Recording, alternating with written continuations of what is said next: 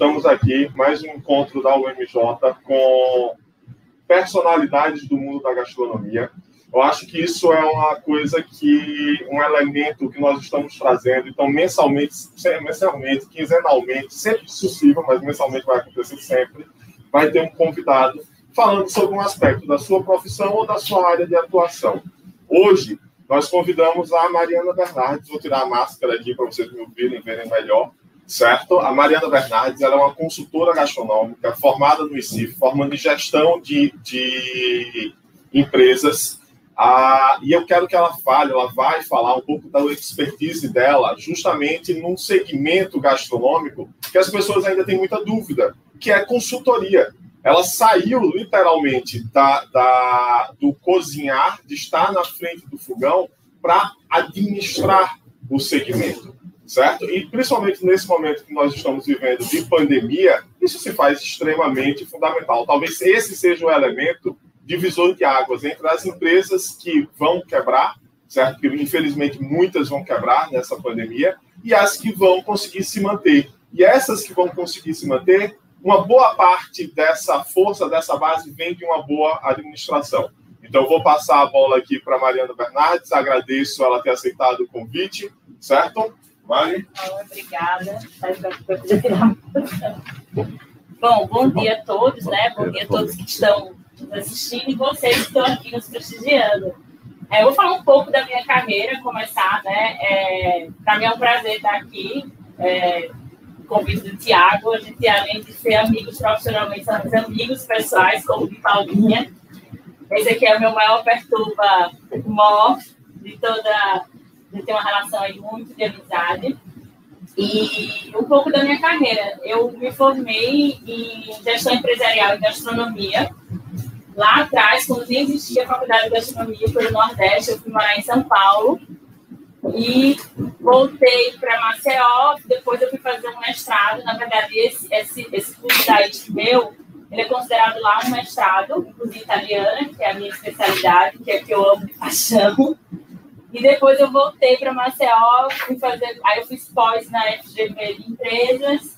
Depois eu abri um buffet com a minha sócia. Depois eu fui para a universidade e fui convidada para ser professora da Nassau, na época. E foi uma grande experiência ser professora. Então, uma das coisas que eu tinha na minha mente era, primeiro eu me formei muito nova, eu me formei com 19 anos. Então, isso também não tem nada a ver, mas assim, eu acho que uma das coisas que eu tinha sempre feito na minha cabeça foi vivam tudo que vocês quiserem na gastronomia, enquanto vocês conseguem, para entender esse universo. Porque você pode trabalhar e atuar em várias áreas. E assim, o buffet ele me deu uma noção durante cinco anos de logística.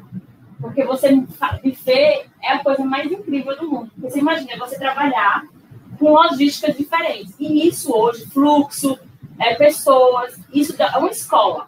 Eu falo, é uma escola. Quem quer fazer, exemplo, quem quer ir para a área de fluxo de cozinha, desenho de cozinha, eu faço desenho de cozinha na consultoria, é, é, uma, é, a grande escola, porque toda vez que você vai montar um, um evento, você tem que criar um fluxo para a comida sair.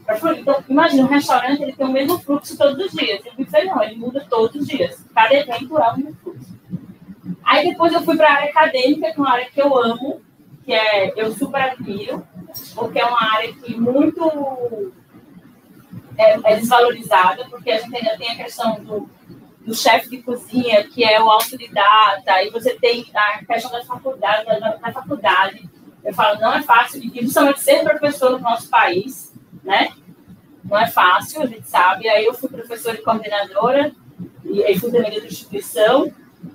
E aí eu fui, a, depois eu voltei, é, fiquei na coordenação e fiquei fazendo consultoria, voltei a fazer consultoria. Aí, quando foi ano passado, no meio da pandemia, eu recebo um convite para ir morar em São Paulo de novo, pela terceira vez, para trabalhar numa empresa grande de consultoria que chama Na Mesa Consultoria. É muito legal se vocês quiserem seguir no Instagram. E o site tem vários e-books sobre plano de negócio, sobre operações. O Instagram sempre tem informações, sempre tem live. É bem interessante. E aí eu fui ficando lá e estou há quase oito meses lá em São Paulo e fazendo consultoria pelo Brasil e também lá, a gente não faz só mas só em São Paulo. E aí vem uma grande experiência com consultoria, né? E aí uma das coisas que muito me perguntam, como, a primeira coisa que me perguntam como consultora é como eu faço para ser consultor? Eu falo, olha, é um, é, eu falo que é, é, uma, é um aprendizado todos os dias. É, não tem uma, eu falo, não tem especialização, tem que ler, tem que ler muito, mas tem que ter uma cabeça muito aberta para ver o mundo de uma forma diferente, porque você hoje pode ser um consultor de um restaurante árabe, amanhã do italiano, e amanhã você pode ir para um restaurante só para fazer a consultoria operacional. Então, é muito amplo. Hoje eu trabalho no núcleo de cozinha, então a gente abrange muito questão de cardápio, operação, ficha técnica, criação de novos produtos, organização, para cozinhar. Mas o escritório hoje atende a parte de estratégia, de marketing, de operação de serviço, e a gente sempre está junto nos projetos. Então, assim, como as pessoas me perguntam muito, como ser consultora, né? Eu estou 15 anos, acho que mais um pouquinho, nem, nem lembro, acho que a última vez eu falei era 15 anos, mas acho que mais um pouquinho. E a, todo mundo me pergunta, né? É, como é que faz para ser consultora? Eu falo, vai lá e faz. Vai lá e tem. Porque não tem nada, não tem curso, não tem não tem. O que você vai fazendo são pequenos cursos, né? E estudando muito. É, eu falo, o maior investimento do, do, do aluno de gastronomia, eu falo, é prática e outra. A universidade, ela tem. Você tem que botar na cabeça assim, a universidade veio para mostrar caminhos. A universidade não vai te dar nada, a não ser caminhos. Sugue seus professores, sugue seu coordenador, e aí você tem que fazer o seu investimento pessoal. É ele? Investir em curso, em livros, em prática. Eu tenho que praticar na minha casa. Desde que eu era aluna, desde que eu sou, desde, desde sempre. Né? Então, assim, essa é, eu falo assim, é, o, o, aluno de gastronomia precisa muito entender isso, porque a faculdade, ela, ela mostra o caminho. Ela mostra a técnica. E aí esqueçam receitas. Olha, é uma coisa que me dá aflição era quando os alunos, professora, vai essa receita. Esqueçam receitas. Façam, aprendam técnicas, técnicas e bases. Não sei se os professores vão me matar aqui, mas você tem que ir para técnica e base. Quando você sabe a técnica e base o porquê das coisas, vocês fazem qualquer receita. Para mim, a pior parte da consultoria, às vezes, é colocar aquela receita que a gente faz, ficar na cabeça no papel. E eu tenho que fazer isso porque eu, eu como consultora, eu fico um período e saio daquela cozinha. E eu falo, consultoria tem que ter começo, meio e fim. Consultoria não pode ser eterna. Porque não é bom nem para mim nem para o cliente. Consultoria tem que ter começo, meio e fim. Que às vezes é difícil, mas assim, depois que é legal você entrar na manutenção. Então, todas as vezes que as pessoas chegam para mim e falam, como perguntam, como consultora, Mari, como consultora, eu quero abrir um negócio, qual é o seu primeiro conselho? Eu falo, contrate uma consultoria. Não é por nada, mas é porque são pessoas que estão preparadas para englobar todo, para entender o negócio de uma forma diferente. A gente tem que estar ligado em tudo que acontece no mundo, tudo que acontece, por exemplo, quando eu morava em Maceió, eu estava muito, a minha vida estava muito ligada ao que acontecia em São Paulo no Rio. Já agora morando em São Paulo, eu tenho que estar ligada no que está acontecendo no mundo. E uma das coisas que eu fui para São Paulo no meio da pandemia foi, eu recebi um convite para ir trabalhar lá e falei assim, eu vou para o Epicentro, eu vou para onde está acontecendo o negócio. Porque lá vai ser uma grande escola para mim, no sentido assim. Eu, eu, sempre pensava, todo mundo, você é louco no meio da pandemia. Eu falava, gente, eu vou para o meio do problema. Porque lá, os restaurantes estão, tão, eles estão tão, tão, em termos de, de administração, de operação, eles estão além. Porque lá é uma selva de pedra. Eu falo, lá você não, tipo, não entra, lá não tem, não tem amador, não.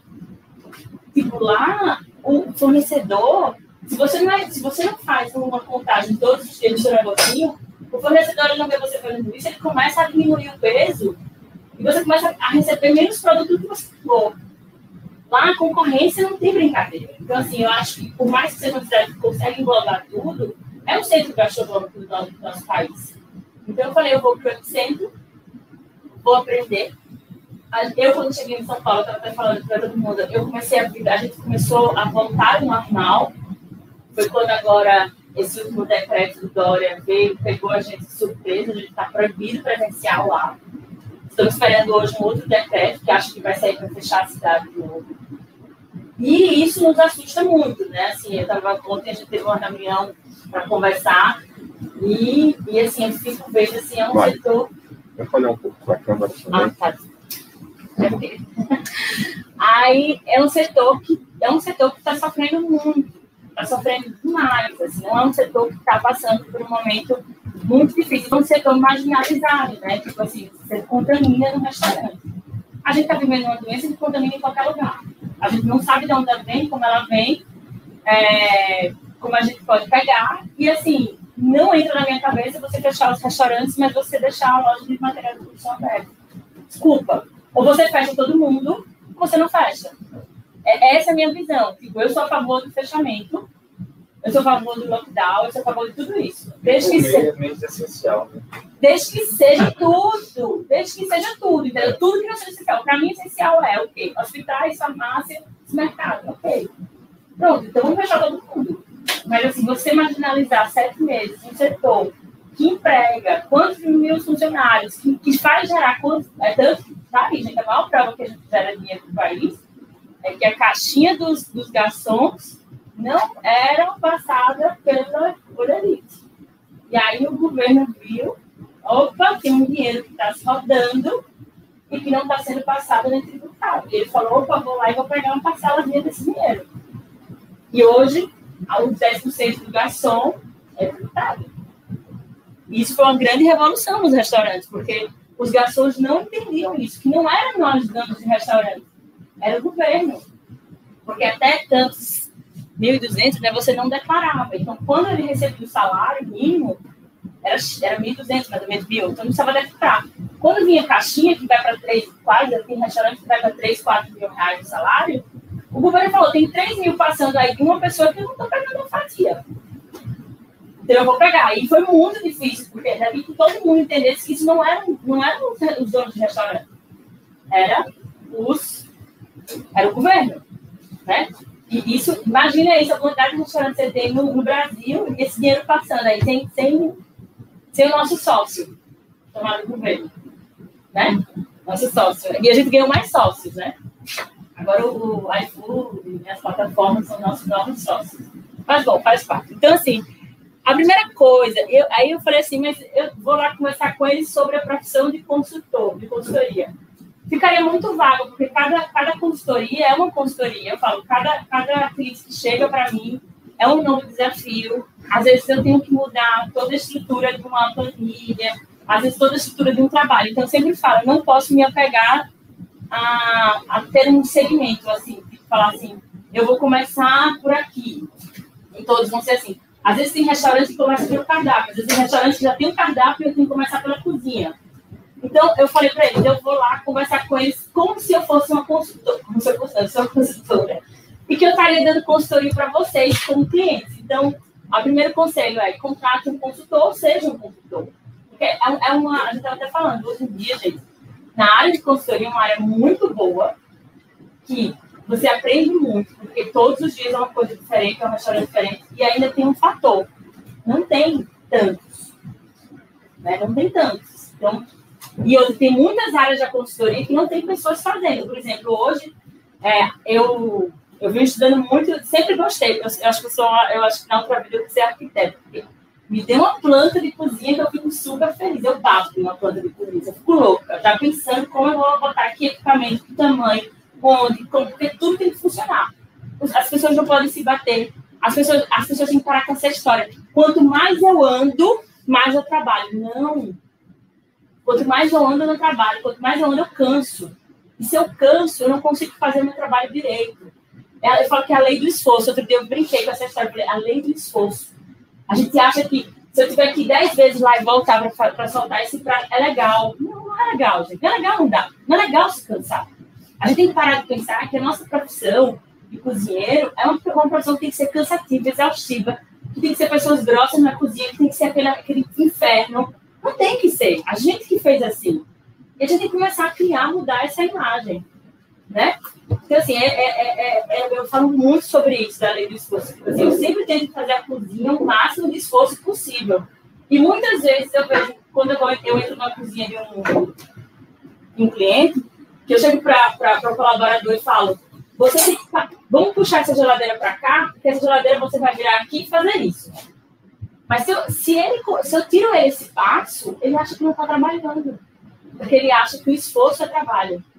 E eu falo, você fica, mas é verdade, ele fica sem tempo de fazer as coisas que realmente ele precisa fazer. Né? A gente fica cansado. Eu sempre falo, tipo, é igual o, o chefe o chef de cozinha, né? Eu falo, você não pode ser, você não pode participar do operacional. O chefe de cozinha, ele não pode é, a cebola. Não é que ele não pode, ele pode.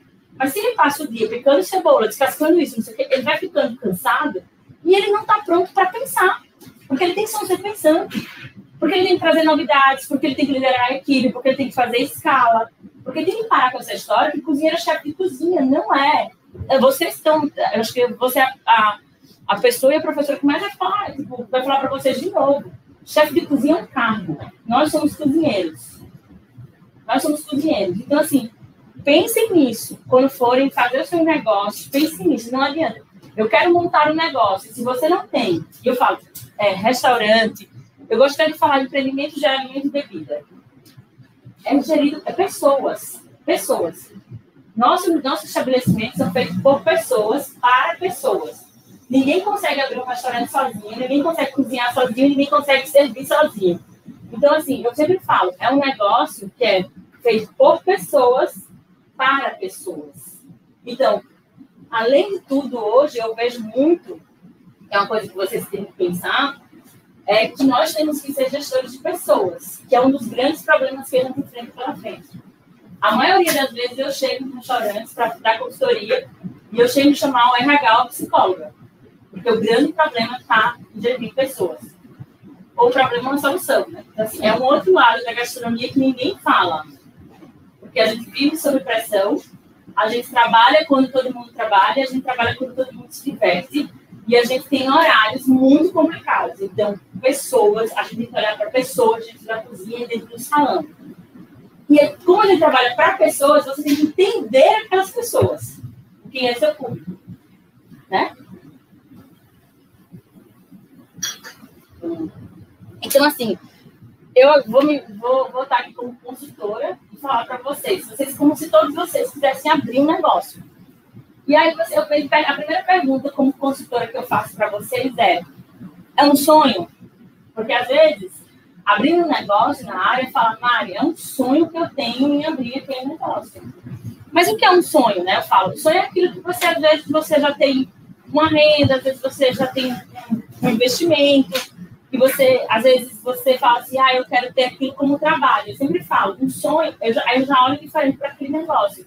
Porque se for um sonho, eu, como consultora, tenho que entrar no sonho do meu cliente. Que às vezes esse sonho não vai ser real. E outra, eu, tô, eu, fico, eu, fico, eu contratada para pegar um investimento daquela pessoa em um sonho e transformar em realidade. A primeira coisa que eu falo, você como consultor tem que acreditar naquilo, senão não vai para frente. Então, assim, tem, tiveram vários casos de clientes que eu ia para reunião e eu falava, não vai. Ou a gente mudou o percurso da história, ou eu fui pesquisar junto a ele e falar assim, olha, esse negócio aqui não vai dar certo. Ah, mas é meu sonho. É, então vamos lá. É seu sonho. Mas ele não significa que ele vai gerar lucro. Porque tudo isso que eu estou falando, gente, tem que gerar lucro para pagar as contas. Né? A gente não pode também ter um negócio para dar negativo, ninguém quer. Então, por isso, quando eu falo sonho, ele pode ficar zero porque a gente é movido por sonhos. A outra coisa que eu falo, ah, é um trabalho. Mas mais você traz um trabalho todo negócio. Não, às vezes a pessoa, aquilo que eu falei, às vezes eu tive clientes que o cliente tinha dinheiro, é, o filho não queria outro negócio, ele abriu um negócio e aquilo ali era um trabalho. Então ele tinha um prolabore e não importava se dava um lucro final, não, mas ele tinha um trabalho, ele queria ter um trabalho para fazer. Isso pode acontecer. Então, você precisa entender esses três, esses três tipos de negócio que eu sempre falo. Ou eu quero investir na área. Então, se eu tenho, a pessoa chega para mim, área, eu tenho dinheiro, eu tenho um local e quero investir na área. Aí a gente tem que sair do sonho, sair do trabalho e pensar naquele negócio como investimento. Eu sempre falo, a gente precisa decifrar esses três momentos aí com o nosso cliente. Isso é uma coisa que eu aprendi, tipo assim, na, na na porrada. Porque que consultoria é isso, é você. Porque às vezes eu ia para consultoria para o cliente e ele falava, é meu sonho, é meu sonho, é meu sonho. E eu entrava numa briga com ele no embate, Mas era o sonho dele, não meu. E eu tinha que fazer o sonho dele. Às vezes ele vinha para mim e falava assim: eu quero investir na área, mas eu vou gastar 3 milhões num restaurante. Eu vou, do que eu estou fazendo, eu vou retirar 3 milhões. Em quanto tempo? Porque tem gente. Ah, então peraí, então vamos fazer assim: não vamos investir 3 milhões, vamos investir 700, vamos fazer algo que gire, que rode, que traga, e vamos guardar esse outro dinheiro para outro momento. Você tem que pensar nisso também, porque você está lidando com o dinheiro dos outros. E aí o consultor, gente, ele tem que saber quanto vai ser investido. Porque não adianta o cliente falar assim, ah, eu quero um restaurante de tipologia, né? E alto luxo, não sei o quê, mas eu só tenho 100 mil para coisa. Gente, 100 mil você não faz nem a porta. Hoje, hoje, em São Paulo, a gente tem um restaurante, restaurante pequeno. Hoje, em São Paulo, ninguém gasta menos de um milhão e meio. Estou falando sério, porque, assim, primeiro a gente está vivendo um momento muito complicado Está tudo muito caro, o dólar está lá, e infelizmente a gente ainda não tem nenhuma ajuda e não tem nada que ajude o nosso setor a baixar. Pelo contrário, no meio da pandemia estava São Paulo aumentando leite, aumentando carne, isso reflete no restaurante. Pegar um nessa. Aí as cozinhas fantasmas estão aumentando lá. Você fala Dark and Kit, que são as cozinhas é. fechadas, né? A gente usa o termo Dark and Kit, muito. E é um novo negócio. Inclusive, na é, último slide, eu falo, gente nem está nesse, mas eu falo sempre no final e deixo aberto para vocês perguntarem sobre a pandemia, quais são as ações que a gente está fazendo, pensando para os nossos clientes. Darking Kit é uma coisa que eu falo, gente, olha, investe. Por quê? Darking, o que é Darking Kit? É cozinha fantasma, é, são cozinhas que não tem salão, são cozinhas para delivery. Inclusive, a gente sempre fala isso, tipo assim, eu falo, olha, é, agora, tem lá os seus problemas, porque você tem um sócio chamado de plataformas de venda. Ah, Mari, mas então eu vou ter o meu motoqueiro. Vocês sabem o que é ter esse sistema de moto? Para você ter a sua entrega, você precisa ter logística. Quem pede delivery quer rapidez. Chegue logo. Então, assim, esta é, é, é, é, eu preciso ter logística. E eu falo, logística é tudo. Logística é o que eu faço aqui, esse movimento que eu faço aqui, ó ir lá pegar e cozinhar. Então, assim, logística. Será que eu estou preparado para gerir os motoqueiros? Não é fácil. Quando as pessoas falam das plataformas do iFood, do Uber Eats, do Rappi, que eles têm uma porcentagem grande, são sócios, eu concordo. Mas os caras investem em marketing. Gente, você entra no celular, você entra no aplicativo, existe um marketplace. O que é marketplace? É igual que eu chego no, no, no shopping. Eu chego no shopping, assim, são vários restaurantes, né? E a gente marketplace. Então, assim, eu tenho um leque e ele me coloca nesse leque que eu não consigo. É, é, esse, esse, esse aplicativo faz com que todos nós. É, ele, ele pega que o meu restaurante esteja aqui para todos nós. Será que eu, como dono de restaurante, quanto eu vou gastar para que esse meu restaurante esteja em um aplicativo, em uma praça e chegue para todo mundo? Quanto, quanto de investimento vou fazer? Eles fazem. Mas eles cobram. Então, assim, e eles têm logística. E o motoqueiro cai, tem um acidente, eu não pago por isso. 20 a 30%, né? 27, hoje. 27, né? 27. Então, pensem nisso. Assim, é, eu falo, tudo na vida tem os prós, os prós e contras, né? Eu acho que as coisas a favor, não. Então, assim, é, é, é para fazer uma Dark Kit, eu tenho que pensar nisso. Então, eu, para fazer uma, eu falo assim, hoje em dia, para fazer uma Dark Kit, você precisa ter um, um, um produto que tem uma margem de lucro muito grande para você embutir esses 27%. E o que aconteceu muito no começo da pandemia? Muitos restaurantes não estavam preparados para delivery, mas ah, entraram no delivery, só que eles não tinham estrutura para o delivery. Por quê? Para fazer delivery, eu preciso Levantei a mão aqui dizendo eu. Para fazer delivery, eu preciso ter um mise muito rápido, porque apitou, você tem que já estar tá preparando. Eu preciso ter um despacho muito rápido. E aí todo mundo foi para uma coisa que eu fiquei impressionada. Que é uma das coisas que eu mais brigo, que eu vinha falando. Todo mundo foi para a frescurinha da embalagem, que ninguém contabilizou um centavo, dois centavos, três centavos, um real. E aí, mais 27%, mais não sei o Ninguém contabilizou isso. E não pagou a conta, não fechou. Então não adianta você ir para delivery se você não fecha a conta. Eu falo, muitos clientes, muitos clientes a gente chegou a, a, a, a definição assim, é melhor manter fechado do que aberto. Porque quando eu abro o restaurante, a minha conta de luz aumenta, a minha conta de gás aumenta, a, a, a, a manutenção do meu restaurante aumenta. Porque o restaurante precisa de manutenção aberta ou fechada. Eu estava falando isso. A nossa conversa era essa. Aberto ou fechado, ele precisa de manutenção. Então, assim, para fazer o Dark Kitchen, eu falo assim, vocês têm que pensar em algo que tem uma margem, uma margem muito grande. Você consegue botar um preço e, e embutir esses 27% e embutir a embalagem. E aí a embalagem, gente, muitas vezes não está na ficha técnica. E a embalagem tem que estar na ficha técnica. Porque toda vez que eu vendo aquele produto, ele vai no saquinho. Porque toda vez que eu vendo no McDonald's, tem uma caixinha. E aquela caixinha tem que estar lá, na ficha técnica. E as pessoas não colocam a embalagem na ficha técnica. E aí, porque às vezes as pessoas falam assim, ah, eu comprei mil caixas por tanto. Ele nem, o dono às vezes nem sabe quanto é a unidade. E aí, se você for lá, caixinha para sanduíche custa 10 centavos. Aquilo dali aumenta o seu produto. E às vezes, um real da caixinha, aí vai, ah, é, um, é 10 centavos da caixinha, 50 centavos da sacolinha, e aí eu quero botar um adesivozinho, e não sei o quê, e não sei o quê. Aí quando eu vejo, eu já, eu já peguei clientes que no fui ver, a embalagem custava 7,50. Mais caro que o prato. Quem come embalagem? Será que o meu produto precisa dessa embalagem? Eu recebi uma crítica esses dias.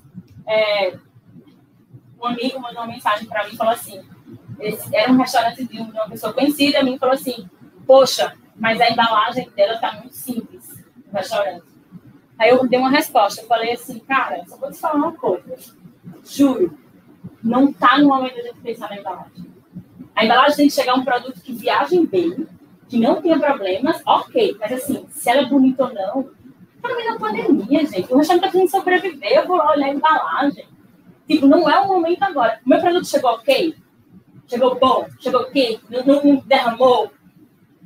Eu falei, gente, tá caro. E outra coisa, tá escasso. Tá escasso. O Thiago me liga. E ainda tem um outro problema de embalagem. As embalagens precisam ser sustentáveis, porque nunca se gerou tanto lixo. E já era um problema que a gente vivenciava. Então, ai, é lindo, a sempre aquele restaurante, o limão vem no saquinho, o sal vem no saquinho, a comida vem no saquinho. Eu falo, sim, esse lixo vai para onde? Até nós, como consumidores, temos que pensar nisso. Eu sempre boto lá no. no eu, penso muito, né? Quem mora só acaba vendo muito é, para não vir com canudo, para não vir com ketchup guardanapo quando eu estou casa, para não vir com talher, essas coisas. Mas, bom, senão a gente vai, eu vou voltando nos temas. É, tem uma pergunta aqui. O Mauro perguntou: de acordo com suas perspectivas de consultora, qual o conselho que você poderia dar a donos de restaurante para enfrentarem a crise decorrente da pandemia?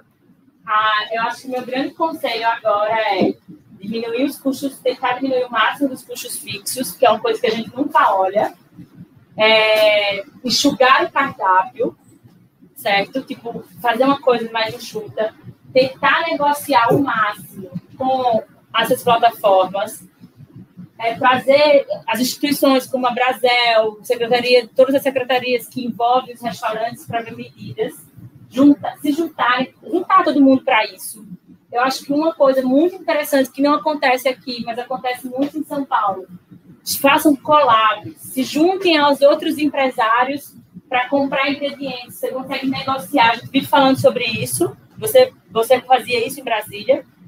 Se juntem para comprar. Então, a gente agora, o filé está caro.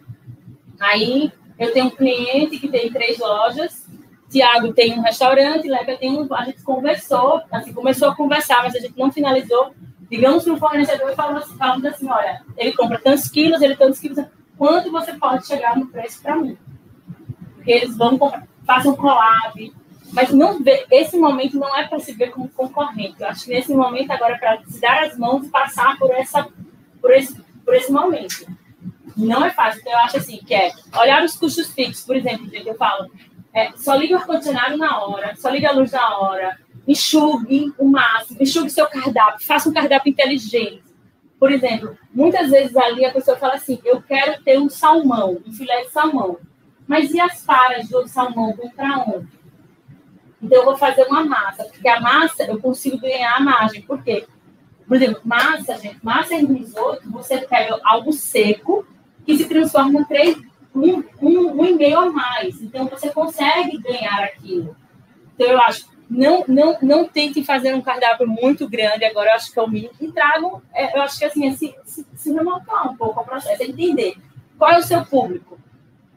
Por exemplo, é, tem cases que o público é mais velho, o público mais velho não está saindo, está comendo. O público mais velho, ele não entra no aplicativo. Meu pai e minha mãe, em, média de 58, 60, eles não entram no aplicativo. Eu estou em São Paulo, eles me ligam, Mário, pega uma pizza aí para mim. Eu falo, gente, não entra, não gosta. Tem os que gostam, tem, mas não entra, não gosta. Eles não gostam do aplicativo, eles não se sentem seguros no aplicativo. Então, assim, e eu de lá eu posso pedir, porque eu boto o endereço deles e peço, né? Depois eu cobro, lógico. Brincadeira, mas assim, então assim, se o meu público é mais velho, eu vou fazer com que eu tenha um contato maior por WhatsApp.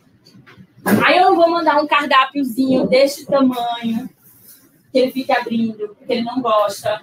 Então você tem que começar a ver, por exemplo, é, é, eu vou mandar o telefone, ele, ele, eu vou mandar, aí uma coisa que eu vejo, por exemplo, hoje, é, o WhatsApp, né? É tipo assim, o cara manda um cardápio enorme, a pessoa nem lê. Manda, aquele, manda tipo, por semana aqueles três pratos incríveis que você tem, manda foto. Outra coisa, rede social, gente, postem, postem, postem story, postem. Não parem tem que tem que movimentar, tem que mostrar, mostra a sua cara. Às vezes a gente pega assim, eu brigo, nossa, você não sabe quanto eu brigo aqui. Eu brigo feio. Às vezes eu fico até com pena, porque eu sou bem bruta. tipo, aí eu, eu vejo postagens que o cara posta ao prato, aí você olha é, o prato no prato. Né? Gente, a gente está no momento de delivery, posta, posta na, na, na, na embalagem. Porque a pessoa vai ter aquela. Porque quando você posta no prato, a, o restaurante tem uma experiência. Você não está levando essa experiência para lá prato. Da louça, do garçom, de tudo. Então, posta, nem seu ambiente, não hora de postar ambiente de restaurante. Posta o prato, posta recebendo, posta montando o a, a, a, embalagem em prato. Mostra isso, mostra, sabe assim, falo, é, é, é muito importante nesse momento isso, porque senão você, você vai estar se você volta para o prato, você está levando uma experiência que não existe. E aí há decepção. E eu falo, gente, quem pede batatinha frita em delivery, chega murcha. Então, eu já peço a batatinha sabendo que ela vai chegar murcha. Não é? Então, assim, é um risco meu. Mas se eu peço, por exemplo, algo que eu comia no restaurante e que e não está, passem essa informação para o cliente Olha, estamos fazendo dele. Ou então teste na sua cozinha para aquela massa chegar no ponto. Então eu tiro antes da panela, um ponto antes, coloco na embalagem e teste, gente. Tipo assim, eu falo. Eu falo muito para o Tiago, tipo assim, põe o produto na embalagem, vá para casa e ligue para o delivery. Outra coisa, tipo essa história de agora de WhatsApp empresa, né? Põe uma mensagem para o seu cliente. Não posso atender agora, mas te atendo já. Ou então, olá, já já vamos te atender. Não, não fui nada. Aí a pessoa fica lá, e aí, nada. Esses dias eu, eu mandei lá em São Paulo, eu mandei um lá num desses, de, é, ele só tinha pro, pro delivery dele, e eu falei, olá, e ele não respondeu. E aí passou passaram 10 minutos, eu entrei na plataforma e pedi essa coisa. Porque eu tinha pressa, porque eu ia viajar para cá, e eu precisava comer, porque eu não queria comer no aeroporto, eu queria comer em casa, segura né? Eu não queria comer no aeroporto, nem no avião não tem mais é, comida, meu voo ia demorar para chegar. E eu falei, ah, vou pedir na plataforma. Quando ele falou lá, minha comida da, plataforma aqui chega. Lá, lá. Eu falei, nossa, da próxima vez. Mas assim, foi só uma lá, tipo, manda uma mensagem, olha, estamos, estamos com muito pedido, porque você tem essa mensagem automática. Tudo isso, às vezes vai fazer uma postagem, a gente coloca, ah, mas meu cliente sabe onde meu restaurante fica, meu lugar. Não sabe. Põe número, põe que vende no iFood, põe tudo, põe todas as informações. Vocês, quando olham um post do Instagram, vocês leem tudo? Ninguém Ou você coloca na foto, ou você põe uma coisa bem chamativa daquele telefone. Se você coloca que você está no delivery, pelo menos no, no, no, primeiro story já, já coloca o seu número. Aí a pessoa deixa para botar no último. Como é que passa história? Eu faço assim. É só você começar a perceber. Quando você abre seus stories, você consegue ver quantas pessoas é, viram aquele e no último quantas pessoas saíram. Então você vê quantos passaram, né? E quantas pessoas tipo, desistiram daquelas próximas. Então você começa a ver que tem quase 40 pessoas que desistiram. Então, assim, e, e assim eu falo, aproveite a rede social, estejam em todas as redes sociais, porque a rede social é o meio mais barato de propaganda. Ainda é, faz parte, eu acho, eu acho muito importante. Eu adoro Instagram. Eu acho Instagram, tipo assim, é onde hoje minha fonte, minha grande fonte de pesquisa. Eu sigo 7.500 pessoas, que é o máximo do Instagram, e eu acho que 7 mil é restaurantes, 500 são pessoas, e cada vez mais. E eu assim, sigo o que interessa. Eu não sigo nada que me interessa, eu sou dessas. Cada dia eu faço uma limpeza. Quando eu vejo uma postagem que eu falei, nossa, estou seguindo isso, essa informação, não, não é o que me interessa agora. Por quê? Porque a gente já vive num mundo de muita informação, a gente já tem que estar ligado em muita informação, e a nossa cabeça tira, para. Então, trago para vocês agora, nesse exato momento, tudo que interessa a vocês. Tudo que vai ajudar vocês a crescerem, a, a pensar, a ver. E, e analisa. Tipo assim, eu juro, eu chego num restaurante, a primeira coisa que eu olho é como a pessoa, dependendo do restaurante, lógico. A gente tem tipologia de restaurante, vocês estudam isso, tipologia de restaurante, né? Então, por exemplo, se eu chego no McDonald's, né? Aquela cadeira tem que ser desconfortável, porque ele precisa de rotatividade. Precisa ter toda aquela informação para você ir embora. Precisa ter aquele barulho para você ir embora. Porque ele não quer que você fique lá sentado, ele quer que você come e vá embora para poder ter uma rotatividade, porque ele ganha com rotatividade. É igual churrascaria rodízio, né? Eu adoro dar esse exemplo. Churrascaria rodízio sempre é brega. E sempre tem um tecladinho lá com moranguinho do Nordeste. E as mesas são muito juntas. E o garçom ele vem com tudo em você, você está conversando, você ganha. Ele quer que você se imite e vá embora, porque ele não quer que você fique ali. Mas, não, gente, não está errado, é a tipologia dele, é de rotatividade. Então, sempre tem isso. Eu falo, gente, tem, tem, tem churrascaria que eu, eu, já, eu já vou, tipo assim, preparada emocionalmente. Porque ali eu sei que vai me irritar. Mas eu sei que aquele negócio. Mas assim, tem dias que você. Eu falo, eu sou do luxo ao lixo. Eu tenho dias que eu falo que eu mais quero é aquela cadeira de plástico vermelha, e aquele copinho americano, e o garçom me chamando de tipo, e aí? Né? Como tem dias que você quer no restaurante, mas né, ter um serviço, uma experiência. Então, assim, a gente tem que também chegar nos lugares e entender. Tem coisas que cabem. Tem, eu gosto de dar vários exemplos, assim.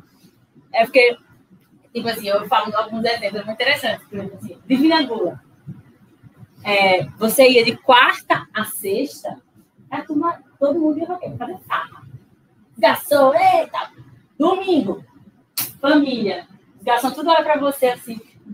Tudo bom? Você lembrando da farra que você fez na quinta mas eles sabem que muda o estilo né, no domingo. No domingo você está com seu pai, com sua mãe, com seu.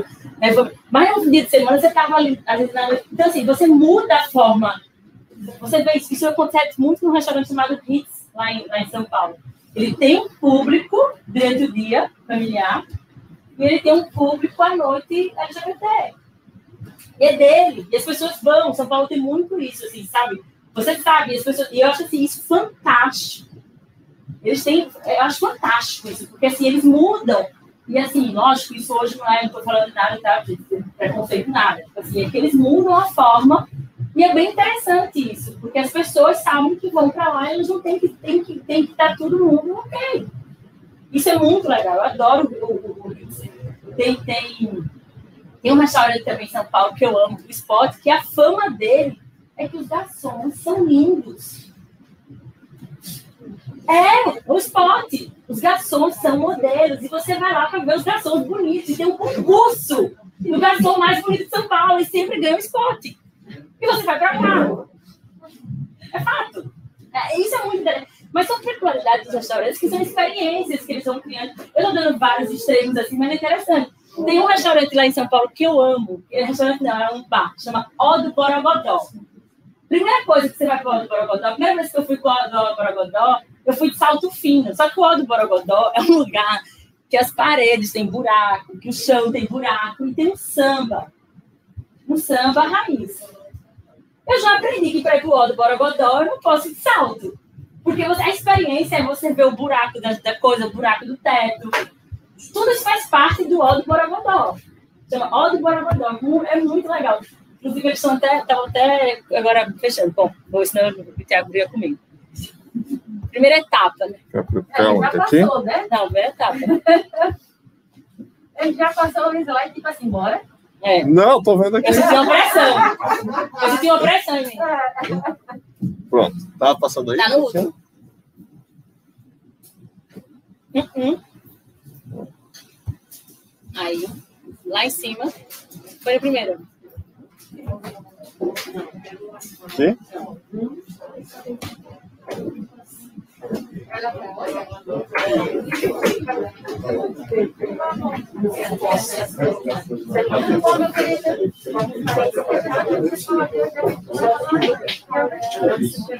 Como é que faz? Aí, pronto. Aí outra coisa, né, do, do conceito, gente, às vezes a pessoa é, me procura porque ela tem uma ideia, ela tem o primeiro conselho, que eu, eu acho que esse é, é o primeiro slide, não. Ai. Então, assim, o primeiro conselho que eu dou, né? Assim, primeiro foi ter um consultor, depois, é assim, é uma ideia, é uma oportunidade de negócio, é, é um negócio de família que vocês vão ver. Negócio de família, gente, é uma onda. Juro, eu tenho vontade de sair correndo. Eu tenho vontade de chamar a Alô Cristina fazer casa de família, porque sempre tem um problema e você tem que saber lidar com os problemas familiares do cliente. Eu tenho muito cliente e aí assim, é muito engraçado, porque tem horas que um fala mal do outro para você, depois eles estão desbrigando, chorando. Então eu sempre falo, dividam as áreas, quem são as pessoas, eu sempre falo, quem é a pessoa que eu posso reportar todos os problemas. Então, assim, às vezes eu tenho uma ideia.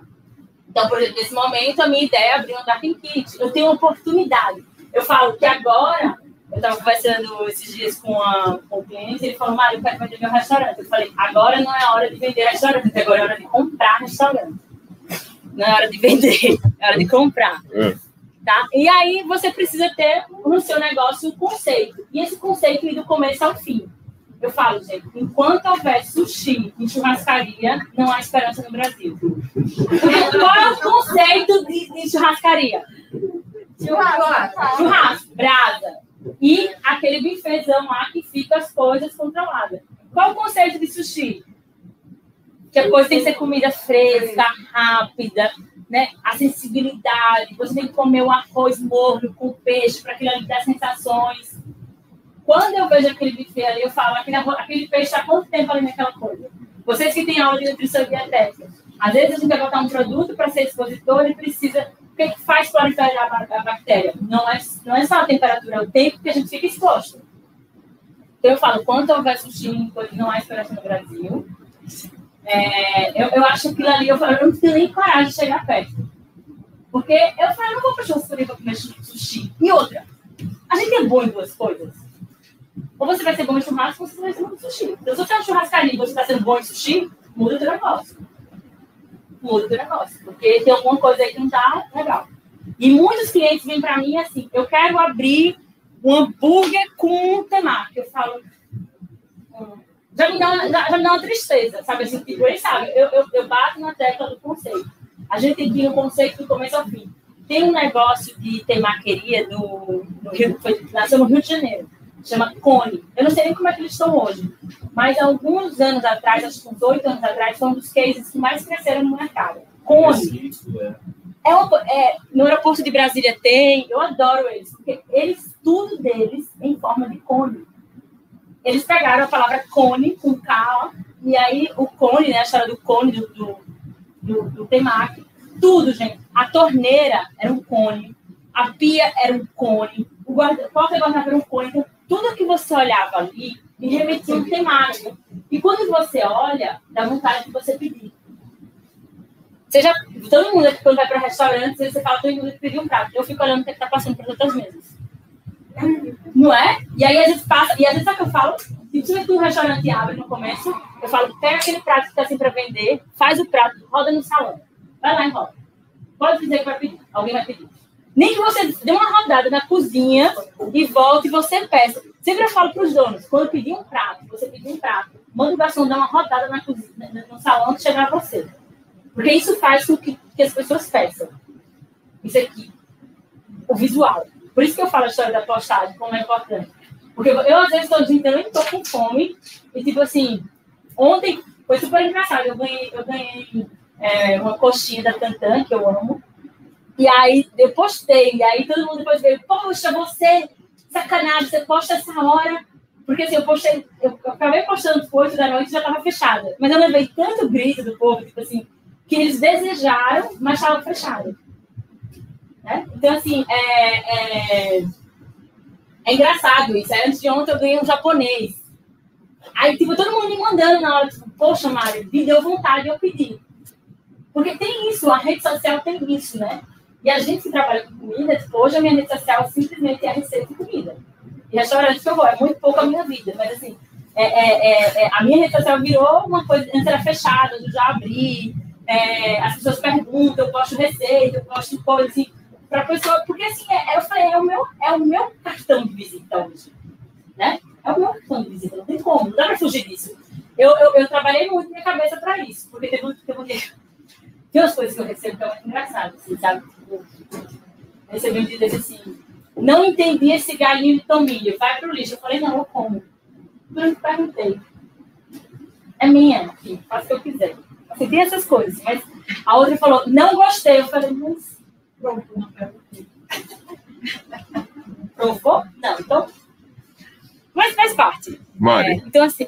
Ah, se você pudesse enumerar, por ordem de prioridade, quais os fatores mais importantes a serem observados para um bom funcionamento de um estabelecimento de comida fora do lar? Acho que primeiro de todos é a higiene. Higiene e segurança. Eu acho que nossa profissão trabalha com higiene e segurança. Eu acho que esse é primordial. Eu acho que gente, quando quer abrir um negócio na área de alimentos, perde o direito de ser irresponsável. Comida mata. Comida é, é, é, muito sério. Então, acho que o primeiro deles é higiene e segurança. Você tem que ter um compromisso com o seu cliente com isso. Não achem que as aulas chatas de microbiologia, de nutrição e dietética não são importantes. São Vocês podem matar o cliente. Não é isso que vocês querem. Acho, não fui eu que falei isso, tá, pessoal? Ai, acho que a segunda coisa é você entender o seu conceito e querer saber o seu conceito. Mas para montar o seu conceito é isso que eu vou falar agora. Vamos, vamos entrar para dar essas prioridades, assim, esse, essa resposta. Mas acho que é higiene, conceito, ser, comida boa, bem feita e serviço Gente, serviço tem que parar de dizer que cozinha é um, um, um time e, e salão é outro time. É um time só jogando. Tem que parar com isso. Por isso que eu sou contra essa história da divisão, da caixinha, de ser 60, 40. Para mim tem que ser todo mundo igual. E quando você, como dono, já divide assim, você já está mostrando que alguém é mais importante do que o outro. E para o restaurante funcionar, essas duas equipes têm que estar alinhadas quando nunca estão alinhadas. Porque sempre tem um falando mal do outro. E isso me cria um desgaste muito grande. Entendeu? Tipo, e eu sou daquela que eu chamo todo mundo assim, eu falo, ó, oh, vem cá. Ninguém tá aqui para casar.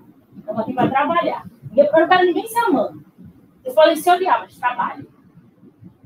Ninguém tá aqui para casar. Eu falo, gente, não tá aqui para casar, tá aqui para trabalhar. E, e, assim, trabalho tem trabalho. Se vocês têm algum lugar que tem um trabalho que não tem trabalho, me chamem que eu vou. Porque trabalho é trabalho. Então, às vezes eu chego nas consultorias, ah, mas já vou em trabalho. Eu falo, tem algum, alguma coisa para ganhar dinheiro que não tem trabalho? Que se eu vou. Tem trabalho. E muitas vezes tem uma parte que a gente não gosta de fazer. Tem muitas partes do meu trabalho que eu não gosto de fazer. E faz parte. Eu tenho que fazer. Né? Então, só passo um. Eu vou começar a responder mais essa pergunta agora. Então, assim, um, os passos para abrir. Mário, o primeiro passo para abrir é fazer um plano de negócio. Será, gente? Para fazer um plano de negócio, eu preciso saber o que eu quero. Então, para fazer um plano de negócio, onde eu vou fazer? O plano de negócio onde ele me dá também o meu conselho, a minha missão, a minha estratégia, o meu, o meu, o, o quanto eu vou gastar, quem é meu público, aonde eu estou. Então, para o plano de negócio, eu preciso saber onde eu estou. Porque um aluguel na Ponta Verde não tem o mesmo aluguel do Santo Eduardo. Estou mentindo? Fato. Um aluguel nos Jardins não tem o mesmo valor do aluguel no bairro de Pinheiros, que hoje é o bairro mais bom em São Paulo, mais caro hoje. Gente, eu fiquei impressionada. Para mim, antigamente, quando eu morei a primeira vez, as últimas vezes, Jardim era o bairro mais caro, hoje é Pinheiros. Pinheiros. Hã? Não, Pinheiros é o bairro mais é, é, de restaurante mais cool da cidade hoje em dia. Pinheiros. Pinheiros. Pinheiros é o bairro, assim, gente, que você anda a pé, tranquilamente. É um bairro que você tem hoje metrô, na Rua dos Pinheiros. A Rua dos Pinheiros só tem restaurante. É um bairro que tem várias saídas, tem várias lojas legais. Está do lado da Vila Madalena, que é um bairro super boêmio, lindo, de arte. Tá? Eu sou apaixonada pelo bairro, posso falar, porque eu sou apaixonada pelo bairro de Pinheiros e pela Vila Madalena. Eu acho que eles ficam. O jardim está aqui, você tem a Rebouças, eles ficam do outro lado. Por exemplo, a Oscar Freire, ela vai do, do Jardins, ela cruza a Rebouças e vai para Pinheiros. Ela, ela fica. É, tem a Pedroso de Moraes, perto, assim, é muito bacana tá? E é um bairro gostoso, você andar, tem muita coisa legal. E hoje é um bairro mais caro. Oi? Não, não. Aí, eu não sei muito, tá? Eu moro assim, eu, eu, eu, tenho umas minhas.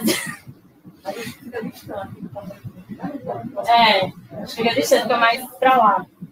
É, o bairro de Pinheiros é assim, ele fica, ele fica do outro lado da Rebouças, do lado contrário do Jardim. Tá? Então, a, a, o plano de negócio, para eu poder fazer o plano de negócio, eu preciso saber o conceito. Mas, Mari, para eu, eu poder. Primeira coisa que eu tenho que fazer, eu quero abrir um negócio. Eu vou alugar o ponto. Eu vou, eu vou, eu vou definir meu público-alvo. Não. Eu vou desenhar totalmente meu cardápio. Um dos grandes problemas que eu acho que as pessoas chegam para mim e falam assim: eu já comprei o maquinário da cozinha. Eu falo, mas qual é o cardápio? Ah, não sei. Aí eu comprei um forno de 40 mil. Eu falei, mas você vai usar esse forno no cardápio? Então, entenda, eu preciso ter um escopo do meu cardápio. Eu preciso ter um conceito. Então, eu sempre falo, escreva, conceito, o que vocês querem. Escreva o tamanho que vocês querem no negócio. Quanto maior o negócio, maior é o meu custo mais lâmpada eu vou comprar, mais maçaneta de porta eu vou comprar, mais cadeira eu vou ter que comprar, isso vai aumentar o meu investimento. Então, às vezes as pessoas falam assim, ah, eu quero um lugar de 120 lugares. 120 lugares, quando eu vou fazer os orçamentos, eu chego para eles e falo, vocês sabiam que vocês precisam ter 120 taças na mesa, vezes um e meio, porque é o ciclo que essa taça fica quando eu estou sentada, que é, o garçom pega, que leva para lavar, que seca, que volta para o armário e volta para o cliente. É, ver... é, é isso aí. É, Mas você está entendendo? Se eu tiver só 120 taças, vai faltar taça no meu serviço. Que a taça, ela, ela, no prato, ela anda, e eu preciso contar essa, esse, esse, esse, esse... E se, e se a minha, meu, meu lugar de lavar for muito longe, eu tenho que pensar que tem isso. Né? Então, assim, são várias coisas. Fora que ainda tem que ter um, para estoque, que é o estoque guardado em taça, porque pode o armário cair e quebrar tudo. E aí? Não ficar sem taça para servir? Aí eu, meu, eu tenho um bar. Não, eu tenho um bar, que eu vendo vinho. O que, é que um bar vem? Vinho. Né? Aí eu não tenho taça para servir? E aí? E aí você, quando você falou fecha, você tem uma coisa que é bem interessante. Nem, eu falo que nenhum empreendimento de, na área nossa fecha por um grande erro. Ele fecha por pequenos erros todos os dias. Ele fecha por pequenos erros todos os dias. Ele não fecha por um grande erro. O grande erro você consegue. Agora, todos os dias. Não tem taça. Deu prato errado. Que você acha que é bobagem. É um grande problema. Então, eu falo para vocês, quem está aí nessa fase, querer montar um negócio, que está com o seu negócio, escreva qual é o conceito que eu quero, qual o tamanho que eu quero? Qual a faixa de preço? Qual é o ticket médio? Quanto é que vocês vão no McDonald's vocês gastam? Para comer uma refeição, 30 reais? Né? Antigamente era 15, a gente trabalhava, hoje é 30. Quando eu vou na se eu quero uma churrascaria, quanto é que eu vou na churrascaria e gasto? Ah, eu não sei ainda. Então você coloca aqui quanto é que você quer que seu cliente gaste. Diferencial. O que, que eu vou trazer de diferencial? Eu vou, ó, do Borogodó, eu vou furar as paredes, porque, gente, você vai no Borogodó, você quer ver as paredes furadas. Você quer ver o chão furado. Eu falo, você vai. Tá entendendo? Então, assim, você, você vai pro esporte, você quer ver aquele exame bonito. Fato. Então, assim, depois vocês botem, vocês não me ensinam, não. Botem. Qual é o bairro desse, Do esporte? É. Fica perto da Avenida Paulista. É uma paralela. Eu já estava passando de comprar. Mas bota depois aí na internet. É a Paulista. É uma, é uma coisa. Ele, esse restaurante é muito. Eu acho que o Spot deve ter uns 30 anos. Né? É maravilhoso. Para mim, é um dos melhores stick tartar de São Paulo do Spot. É, e o ticket médio, né? Qual... Tem, maravilhosa. Passa aí. Então, assim, e ele tem, ele tem uma. Ele fica assim no canto, entre prédios ali da Paulista, ele tem um jardim bem grande. E no frio, gente, é muito legal. No frio, antes podia, né? agora não pode mais. Mas a gente sentava do lado de fora e eles vinham com mantas para a gente ficar lá fora confortável. E eles davam manta para cada cliente para não sentir frio. Para você ficar lá, no, lá fora, porque São Paulo, quando é frio, é frio. Né? Então, assim, você fez aquilo, você escreveu o que vocês querem, eu falo, vão para o mercado. Façam uma análise SWOT. Conheça os seus concorrentes. Gente, o povo tem vergonha de conhecer os concorrentes. Eu falo, tem, o sol é para todo mundo. Mas você conhecer quem está no mercado, quem está no mercado, está dando certo. Né? Não está fechado. Então eu falo, vão lá, tipo, e aí você tem dois tipos de concorrente. O concorrente geográfico, que é aquele, mesmo que você venda pizza, ele venda hambúrguer, no seu mesmo horário, ele está ali, ele, ele, porque o seu cliente ele não come pizza todo dia, um dia vai querer comer hambúrguer. E se você vê que seu cliente está indo dois dias comer hambúrguer e não está indo comer a sua pizza, opa! Então, assim, existe o concorrente geográfico, que ele não tem a sua mesma tipologia de restaurante, a sua especialidade, porém ele está na sua região. E ele tira o seu cliente. Né? Ele, ele, ele, seu cliente divide seu cliente. E você tem o, o concorrente por especialidade. Por exemplo, o da Veneto é cozinha italiana, o Toscano é cozinha italiana. Eles estão geograficamente em lugares diferentes, mas eles servem cozinha italiana. Então ele tem que ver o concorrente dele. Né? Dois amigos, eu agora fiz a intriga. então, assim, peguem, vão para o mercado, façam aquela lista para vocês, escrevam o que vocês querem, depois vão conhecer o mercado. Vão xeretar o mercado, vão para o mercado, gente. Vão conhecer restaurante. Conhecer restaurante não é gasto, é investimento na área de vocês. Eu juro, é muito investimento. Eu falo, tipo, se eu vou para uma viagem, a primeira coisa que eu falo, toda minha viagem é gastronômica. Eu não me venho com viagem que não seja gastronômica. Para onde eu vou, quem está comigo tem que estar nessa vibe da gastronomia. Porque, tipo assim, lógico, só se for uma viagem que foi feita pelos amigos que não querem. Mas assim, sempre, meu roteiro é. E meu roteiro é assim: eu vou num bar, aí eu chego naquele, naquele restaurante, como duas, três entradas, aí vamos para o outro. Lógico, é, é, esses últimos tempos eu não podia fazer muito isso em São Paulo. E aí era muito engraçado, porque eu recebi um, um, um amigo lá, dono de restaurante, dois amigos donos de restaurante. E a gente começava assim, 5h40 a gente já estava na porta do restaurante para abrir, entrar, ver, ir para outro, para outro, para outro, para poder conhecer, porque eles precisavam conhecer algumas coisas. Aí, tipo assim, a gente fazia por bairro. Porque eu falava, não dá para fazer. Né, lá estava de 6 às 10. Aí eu falo, não dava para gente ir de um bairro para outro. Eu falava, ah, vamos para Pinheiros, vamos conhecer o que em Pinheiros, vamos para Liberdade, vamos conhecer o que na Liberdade. E, e, e, assim, façam isso. Porque senão é uma forma de vocês conhecerem. Entre no restaurante já analisando tudo. Eu já entro analisando como o garçom me recebe. Eu peço para ir no banheiro. Eu adoro um banheiro de restaurante. Porque se o banheiro está sujo, que é o que eu vejo, que é a forma de higiene, imagina a cozinha pelo meio. É um termômetro para mim, banheiro. Eu acho banheiro um termômetro. Eu sempre olho banheiro. Eu tenho esse, esse toque. Eu olho. Se fosse, eu não como. Se o banheiro não for bom, eu não como. É. Mas também a gente tem que ter uma, uma flexibilidade. Porque, assim, banheiros. É. Então, assim, conheçam quais são as forças, análise de esforços, então é uma coisa da administração que a gente usa. Conheça as suas forças, as forças dos seus clientes, conheça as fraquezas dele, é, conheça as oportunidades e as, e as, ameaças. Por exemplo, quando eu fiz uma consultoria no restaurante aqui, a gente lançou um executivo durante a sexta-feira. E aí eu fui analisar todos os meus concorrentes. Poxa, todo mundo tinha um preço de 60 e média 60 reais. Eu podia cobrar, eu tinha que cobrar um pouquinho mais, eu podia cobrar um pouquinho mais caro. Eu cobrei 69. Mas eu tinha que trazer um diferencial. Qual foi o meu diferencial que eu trouxe?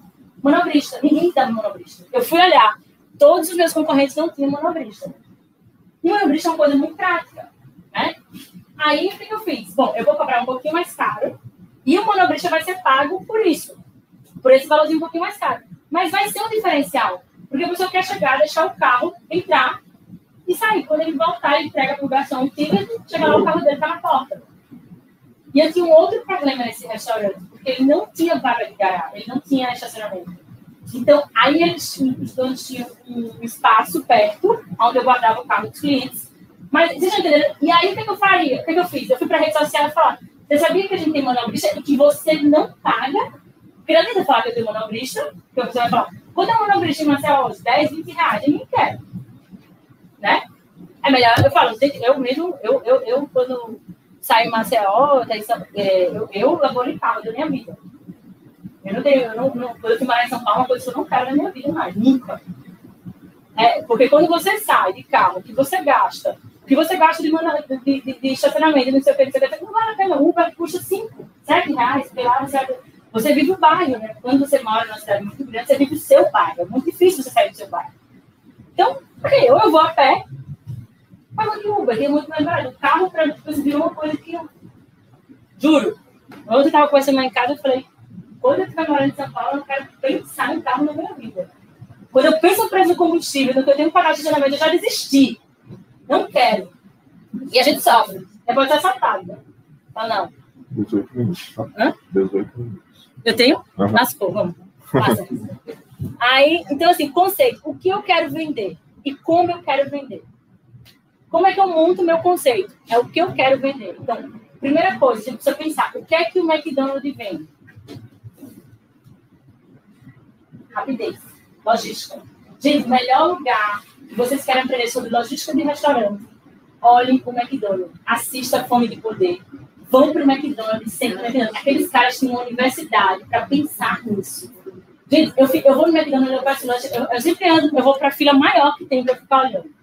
E eu fico olhando ali para dentro como aqueles caras andam, o pouco que eles andam, o pouco que eles fazem, e como aquilo funciona rápido. Aquilo ali é uma aula de logística. E tragam para dentro de vocês. Então, o que é que o, o, que é que o, o Gran Cru, foi um dos, dos meus clientes aqui Marcel, o que o Gran Cru vem? Vinho. O Gran Cru não vem comida, ele vem vinho. Então, vocês precisam entender o que cada, cada o que vocês querem vender. Então, assim, isso é uma coisa muito legal. E como eu quero vender? Eu quero vender através da Dark Kit, eu quero vender com o peg leve, eu quero dentro de um quiosque, eu quero uma, uma bike, eu quero um food, o que, que eu quero? Como eu quero vender? Então, vejam, quando eu falo para vocês escreverem, sem olhar essa, essa parte daqui, escrevam o que vocês querem, o sentimento de vocês. Depois vocês peguem, façam uma tabela à parte e vejam o que os concorrentes estão fazendo. Coloquem do lado. Veja se bate com o sonho de vocês. Veja se o diferencial que você colocou lá está igual que o seu que o seu concorrente já está fazendo. Porque não é fácil. Eu acho que, tipo assim, eu acho que, não sei, eu, eu não acredito que o Bob's e o, o, o Requiem conseguiu chegar onde o McDonald's chegou. E eles fazem quase um coisa. Só que o, o, o ele vende a história do churrasco, né? Mas vocês pararam para ver, ele vende essa história, mas vocês, vocês quando vão comer entre o Burger King e o McDonald's, vocês pensam que um é feito num churrasco com gosto churrasco do outro, né? Não, vocês não pensam. Vocês não pensam. Vocês vão naquela marca ali que vocês já sabem que é aquela marca McDonald's é para Então, assim, pensem muito nisso. Que, como eu quero vender e o que eu quero vender. Eu quero vender experiência. Para eu vender experiência, eu preciso ter o quê? Garçom, mestre, eu preciso estar ali, eu preciso estar. Sabe assim, eu estou preparado para isso? O Aldo Borogodó, ele vende experiência. Você chegar num bar escuro, com a lâmpada pendurada, um buraco, aí tem um buraco na parede que tem uma vela. Ele vem de experiência. E aí tem um samba que começa do nada, sabe assim? E as pessoas vão conversando, então assim, o que é que eu. O, o Lopano, o Lopano ele vem daquela experiência que você está de frente para o mar. Você está ali naquela barraca, lopaneando, com exudo. Então, assim, pensem nisso como meus concorrentes, o que os meus concorrentes me ajudaram a enxergar. Aí eu coloco ali, o que eles me ajudaram a enxergar de bom e de ruim no mercado. Quais são, porque assim, nenhum negócio vai ser perfeito. Então, quais são aquelas falhas do meu, do meu, do meu concorrente que eu posso trazer como, como, como oportunidade para o meu negócio? Eu, eu, eu, sempre falo, não, tô, não é para falar mal do concorrente, tá? é para você ver o que o mercado está acontecendo. E aí eu monto o meu conceito, eu começo a ver qual o produto que eu vendo qual o público-alvo? Ah, eu quero público-alvo X. Aonde está concentrado esse público-alvo. Porque o bairro faz a diferença. Então, por isso que o plano de negócio não é a primeira coisa que vocês montam. Vocês estão entendendo que para montar o plano de negócio, eu preciso saber onde eu vou alugar, qual maquinário que eu vou comprar. Então, primeiro vocês precisam montar isso. Qual é o conceito do meu serviço? Isso faz muito parte. Eu vou querer takeaway, eu vou querer, por exemplo, uma coisa que não dá certo, que eu acho que não dá certo, não dá certo, Marcelo, é a história de lugares que não tem garçom, que a gente tem que se levantar para pedir. Eu acho que isso não dá certo, Marcelo. Porque a gente está acostumado a ser servido. Então, se toda vez que eu tiver que me levantar da mesa e lá comprar algo, eu já desisti, não compro. Eu já não peço água. Eu, eu tinha um lugar que Marcelo que era assim. Aí eu fui para uma reunião. Eu, antes do cliente chegar, eu comprei uma água e um café. Quando a reunião começou, eu não conseguia mais me levantar nem eu nem ele para pedir nada, porque eu ia parar a reunião, ele só tinha uma hora de reunião, eu não ia parar. Pra... E a gente ficou uma hora e meia lá, e eu só consumi uma água e um café naquela mesa que podia estar rodando. Então, se eu vou fazer um lugar desse, a primeira coisa que tem que ser, porque eu preciso de rotatividade, a primeira coisa que eu tenho que fazer é um lugar que não seja, seja barulhento, que tenha muita informação, que não tem Wi-Fi legal. Em vários lugares que você não sabe que o Wi-Fi não é legal para vocês ir embora.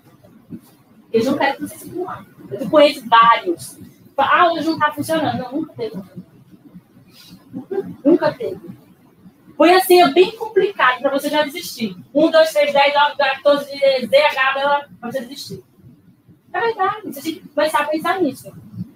Onde eu quero fazer para você dar a localização, como eu quero e quando. Tudo isso vocês precisam pensar. Tipo, é hora de abrir negócio. Agora. Tem gente que está abrindo a dando certo. Depende do negócio. Então, por isso que você está entendendo como as coisas se interligam, como eu tenho que pensar no macro. Eu sempre falo, a gente tem que pensar é, global para agir local. Essa foi uma das frases que eu aprendi na faculdade de administração.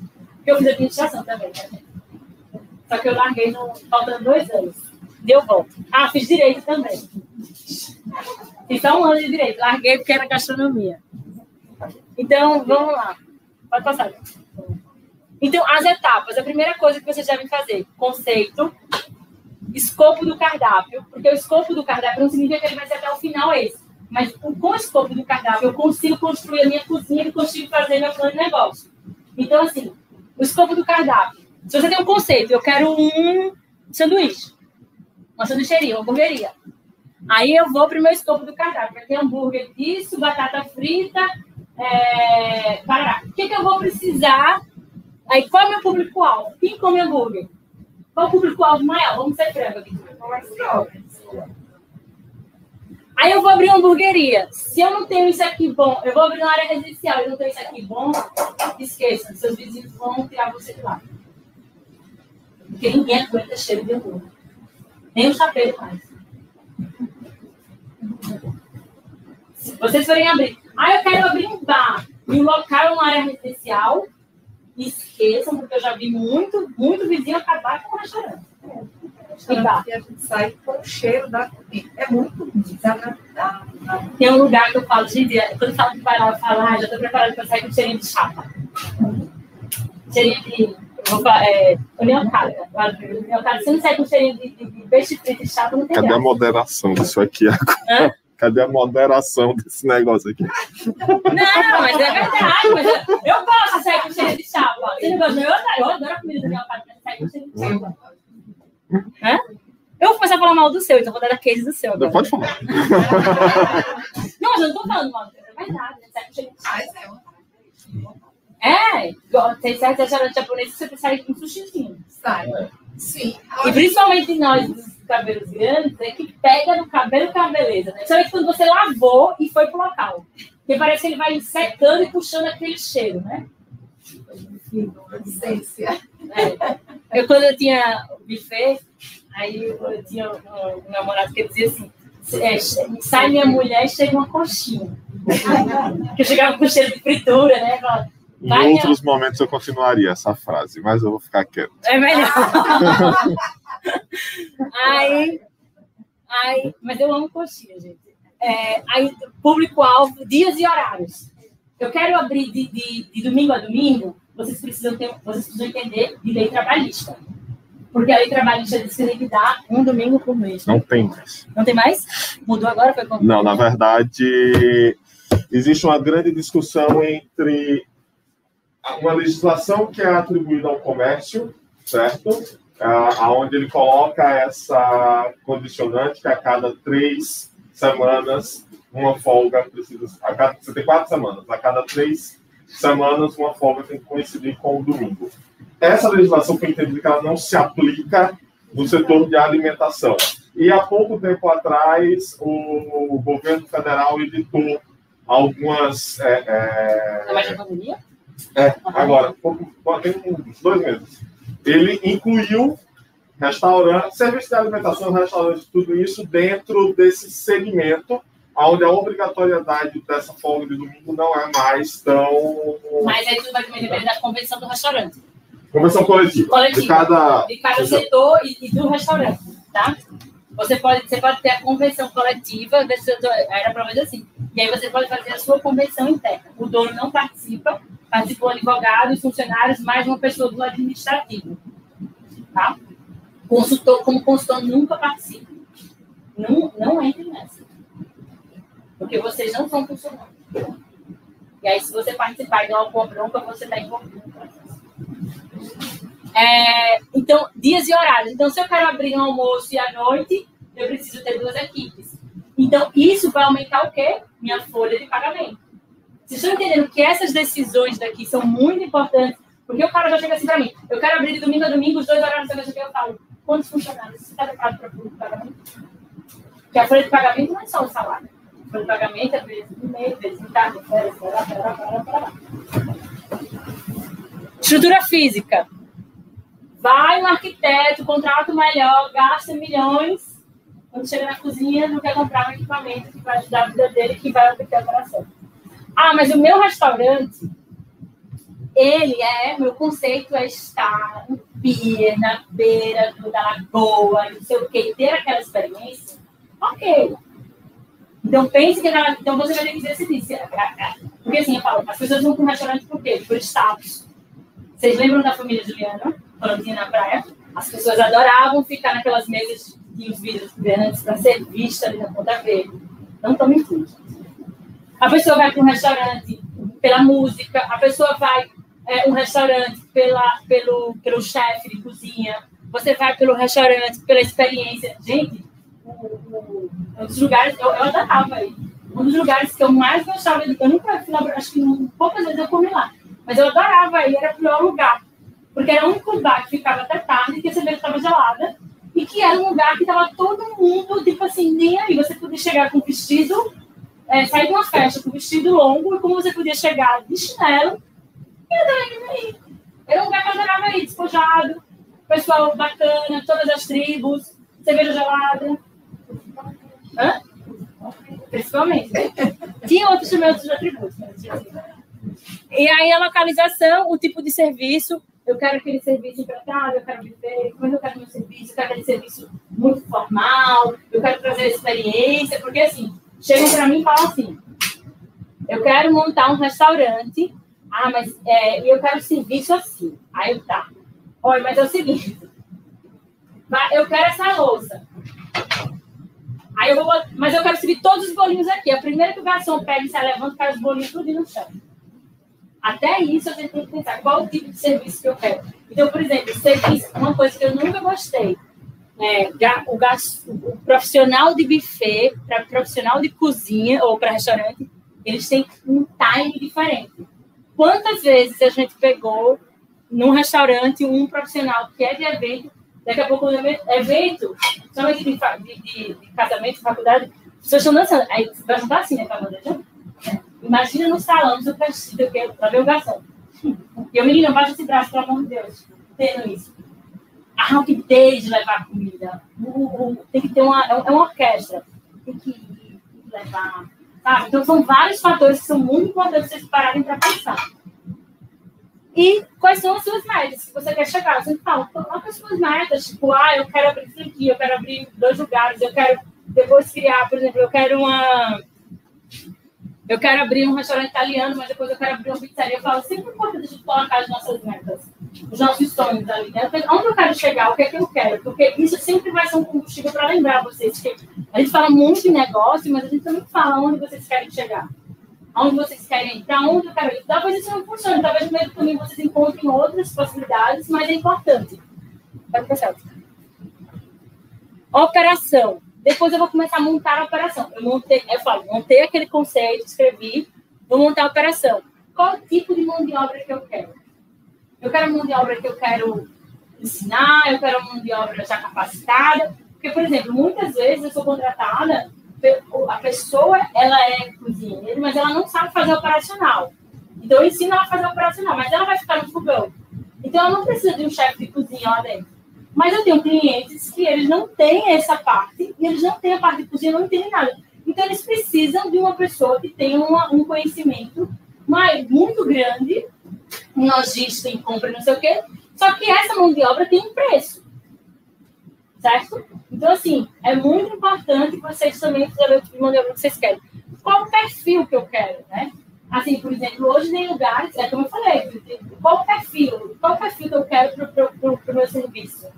Né? Isso tem muito a ver, porque o serviço é uma experiência. Então, eu quero ser um restaurante mais jovem, eu quero um pessoal descolado, ser um restaurante mais serviço para as pessoas mais formais, isso faz parte.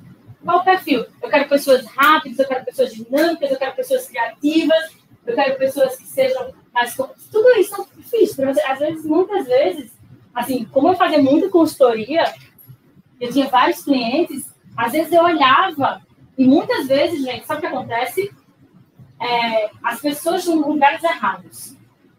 Aí muitas vezes eu olhava assim, poxa, daqui. Quantas vezes eu fiz troca de clientes? Eu fiz. Falei, gente, não é o perfil. Não é o perfil que eu preciso para esse estabelecimento. Por exemplo, eu preciso de um. Eu quero um, um chefe para fazer. Por exemplo, eu não sei gastronomia molecular. Eu, eu já fiz curso, mas eu não gosto, eu não sei. Não acho que foi uma coisa que pegou. Acho que é importante estudar, porque a gente tem que estar sabendo de tudo que acontece no mundo. Mas eu acho que é uma coisa que não funcionou. E acho que é importante para a gente entender, por exemplo, você pegar um agar-agar e saber fazer na hora certa no lugar certo. Porém, eu não acho legal comer espuma. Eu, Mariana. Mas, na parte de drinks, o músculo mule bombou.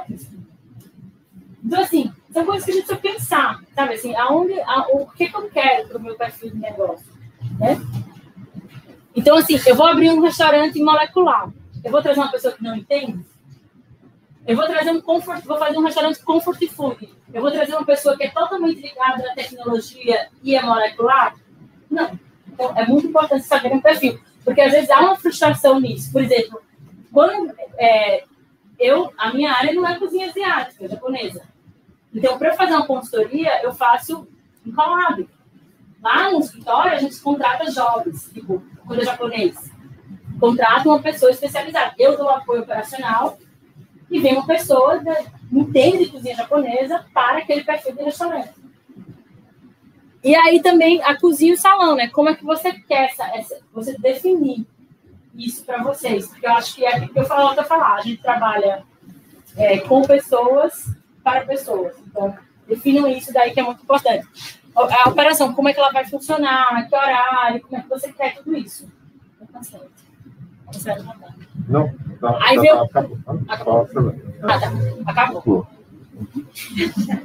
o plano de negócio, aí, aí sim você consegue fazer o seu investimento. Eu não entrei muito em detalhe porque não é a minha área, tá? Pode pensar. Bom, conceito definido. Você definiu tudo aquilo, o que você deve procurar? Um contador para abrir empresa, um consultor, claro que eu tenho que fazer pergunta, o arquiteto, as pessoas têm mania de contratar o consultor depois que a obra está pronta, depois que o arquiteto já fez. Aí o que acontece? Eu Reforma um... tudo. Hã? Reforma tudo. Aí tá lá, eu fui contratado três meses antes do negócio abrir. Aí o arquiteto fez um pé direito lindo, maravilhoso para uma hamburgueria. Aí eu preciso de quê na hamburgueria? Coisa. Isso aqui é caro. Mas é caro. Eu preciso da coisa. Aí eu preciso de quantos metros de tubo? 10.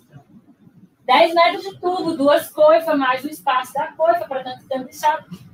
E aí eu preciso de quê? De um motor. E o motor funciona com 10 metros de tubo? Não, dois motores. Quatro, porque são duas. Aí a minha coisa custa 50 mil, o cliente olha para minha cara, Maria, olha que absurdo. Eu falei, não olhe para mim. Olhe para quem inventou isso e não pensou, porque é o meu papel pensar nisso. É o meu papel saber se a coisa vai ficar aqui ou ali. E se eu disser que tem que ficar ali, você vai gastar 30 mil a menos, vocês estão entendendo? A, a, e se não tem essa, essa conversa, se você não se dá bem ali, não ficou. Então, assim, precisa todo mundo. O que é belo não é funcional. Precisa desse entendimento. Ah, mas eu vou fazer uma cozinha de tantos metros quadrados, mas aí a mania que tem, diminuir cozinha para aumentar salão. Mas a cozinha não vai suportar. E eu não vou entregar o produto que você quer, porque você só está pensando no salão. E aí depois, aí, sabe, às vezes você tem uns embates, você tem que ter os argumentos. Tem que eu também, às vezes, eu falo, ó, a gente tem argumentos, você tem que mostrar para o cliente. Leva ele no, no, concorrente, vai lá, vê, olha o tamanho da cozinha dele para subir um salão de 400 lugares. Olha o tamanho da retaguarda dele. Aí a pessoa fala, ah, eu quero um lugar de 300 lugares. A cozinha é pequena, não tem nem estoque, nunca pensou no estoque. Como é que eu vou estocar bebida? Aonde eu vou botar as bebidas? Onde eu vou botar a comida? Ah, aí eu quero fazer 300 lugares, eu preciso ter uma câmera fria enorme. Aí mais 40 mil. E Mariana. Então, pense em tudo isso. Construção, para a consultoria acontecer, precisa ter uma obra. E a obra precisa estar pronta. Então, as pessoas contratam o consultor, aí tem um tempo de obra para poder entrar. Eu não posso entrar com o negócio com a obra acontecendo. Cozinha tem que estar pronta. Então, às vezes, entendeu? Aí eu falo, não vou contratar o consultor agora. Então, converse com o consultor o seguinte: contrata agora para fazer o conceito, para o período de obra, para depois voltar. Ah, e vai entregar em três meses, o cara vai entregar em oito, um ano. E o dinheiro de um ano atrás não é o mesmo que o dinheiro depois. Então, uma coisa que eu aconselho a vocês: façam os projetos divididos. Conceito e cozinha. Depois, criatividade. Depois, implantação. Depois, manutenção e cada um desses mostre para eles que isso aí tem valores diferentes e que a importância deles, como eles se interligam e que o dinheiro de um ano atrás não é o mesmo dinheiro de um ano depois. Tá? Finalizar? E a equipe? Vejam a sua equipe de vocês. Gente, obrigada. Pessoal, vou me meter aqui um pouquinho para, primeiro, agradecer em nome da UMJ a participação da Mariana. Eu acredito que a gente ficaria horas aqui ouvindo e conversando mais. Contudo, já vou deixar uma deixa aqui. Isso daqui é uma introdução de algo que nós estamos planejando. Desde o, desde o começo da, da, da minha chegada aqui, a gente vem falando dos cursos, dos mini cursos. Vocês sabem que eu gosto desse pezinho na parte de gestão, certo? Então, eu e Mariana estamos desenhando, junto com, com os apoiadores dela, é, toda uma sequência, uma gama de cursos, certo? Que a gente vai disponibilizar para vocês. Então, eu espero que vocês tenham gostado. Eu vou pedir a todo mundo que está assistindo, se inscreva nas nossas redes sociais? É muito importante. Sigam a Mariana, podem sigam seguir também, sigam na mesa. Na mesa é uma consultoria incrível, que também tem cursos próprios lá dentro. Quem sabe a gente não consegue fechar uma parceria e traz isso para cá. Né? Eu já estou roubando a consultora deles. Então. Falar isso, eu não sei em São Paulo. É, tá? Então, pessoal, muito obrigado, Mário. Muito obrigado.